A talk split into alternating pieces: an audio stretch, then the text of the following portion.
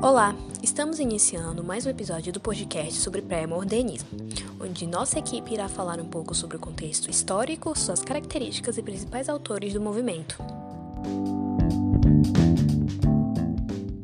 No início do século XX, o Brasil e o mundo estavam passando por uma fase de grandes mudanças. Podemos destacar a transição da República da Espada para a República Velha, cuja política do café com leite concentrou o poder nas mãos das oligarquias paulistas e mineiras. Foi nesse panorama que o regionalismo brasileiro ele começa a se expandir na virada do século, sendo enfatizado por diversos conflitos que surgiriam entre a classe dominante e a classe dominada. Diante disso, os artistas do momento gradualmente foram se voltando para a realidade brasileira e assim buscando uma linguagem mais simples e coloquial, o que resultou na produção de diversas obras de caráter social. Na Europa, os movimentos artísticos de vanguardas, como o expressionismo, o cubismo ou futurismo, por exemplo, já começavam a mostrar uma postura inovadora. Eles anunciavam esse novo mundo em transição e que se consolidaria aqui no Brasil como o movimento modernista, em 1922. Por fim, nesse momento, diversos conflitos foram se espalhando pelo mundo, os quais culminariam na Primeira Guerra Mundial, em 1914.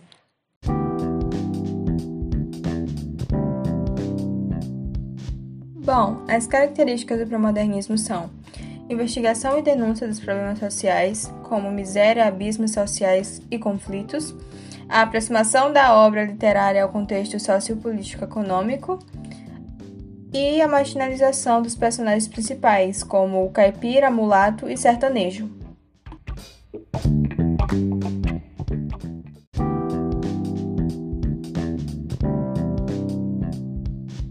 Autores brasileiros pré-modernistas. Os escritores pré-modernos assumem uma posição mais crítica em relação à sociedade e aos modelos literários anteriores.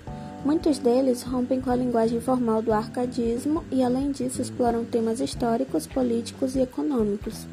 Os pré-modernistas que se destacaram na prosa foram Euclides da Cunha, Graça Aranha, Monteiro Lobato e Lima Barreto. Já na poesia merece destaque o poeta paraibano Augusto dos Anjos.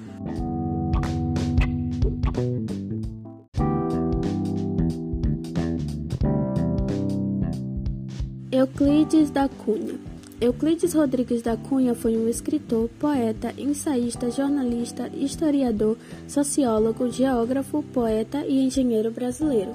Ocupou a cadeira 7 na Academia Brasileira de Letras de 1903 a 1906.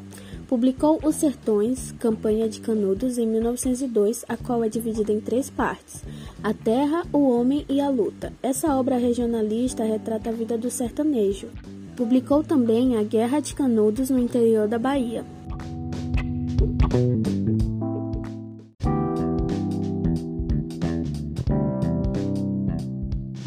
Graça Aranha.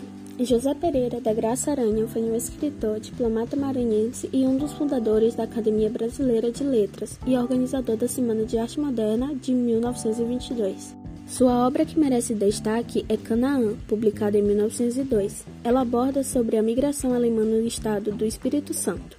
Outras obras que merecem destaque são Malazarte, de 1914, A Estética da Vida, de 1921 e Espírito Moderno, de 1925.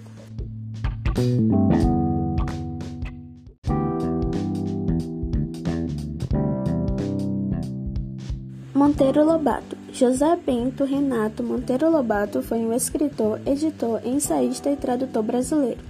Um dos mais influentes escritores do século XX, Monteiro Lobato ficou conhecido por suas obras infantis de caráter educativo, como, por exemplo, a série de livros do Sítio do Pica-Pau Amarelo.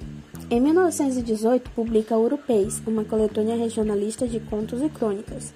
Já em 1919, publica Cidades Mortas, livro de contos que retrata a queda do ciclo do café.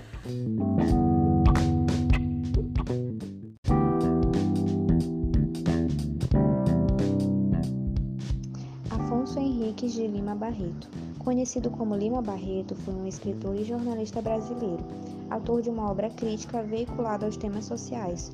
O escritor rompe com o nacionalista ufanista e faz críticas ao positivismo. A sua obra que merece destaque é O Triste Fim de Policarpo, Quaresma, escrito numa linguagem coloquial. Nela, o autor faz a crítica à sociedade urbana da época.